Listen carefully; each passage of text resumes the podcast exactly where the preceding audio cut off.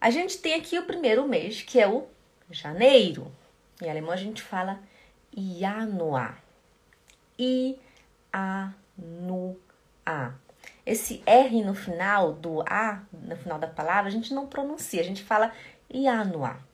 Januar, né? Não é Januar ou Januar, né? É Januar. Januar. Oi, Vitor! Alô, Vitor! Cleide tá aqui hoje também, que bom! Ok? Also, Januar. Vamos lá para o nosso primeiro exemplo. Im Januar bauen die Kinder einen Schneemann. Oh, Schneemann. Schneemann. Im Januar bauen die Kinder einen Schneemann. No janeiro, as crianças.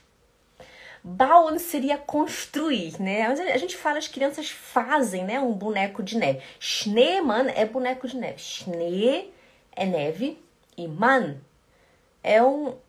Seria um homem, né? Só que a gente traduz para boneco, né? No nosso, no nosso idioma. Porque a gente não vai falar Schnee. No alemão a gente fala o boneco de é, homem de neve, né? Seria traduzido ao pé da letra. pra gente é boneco de neve.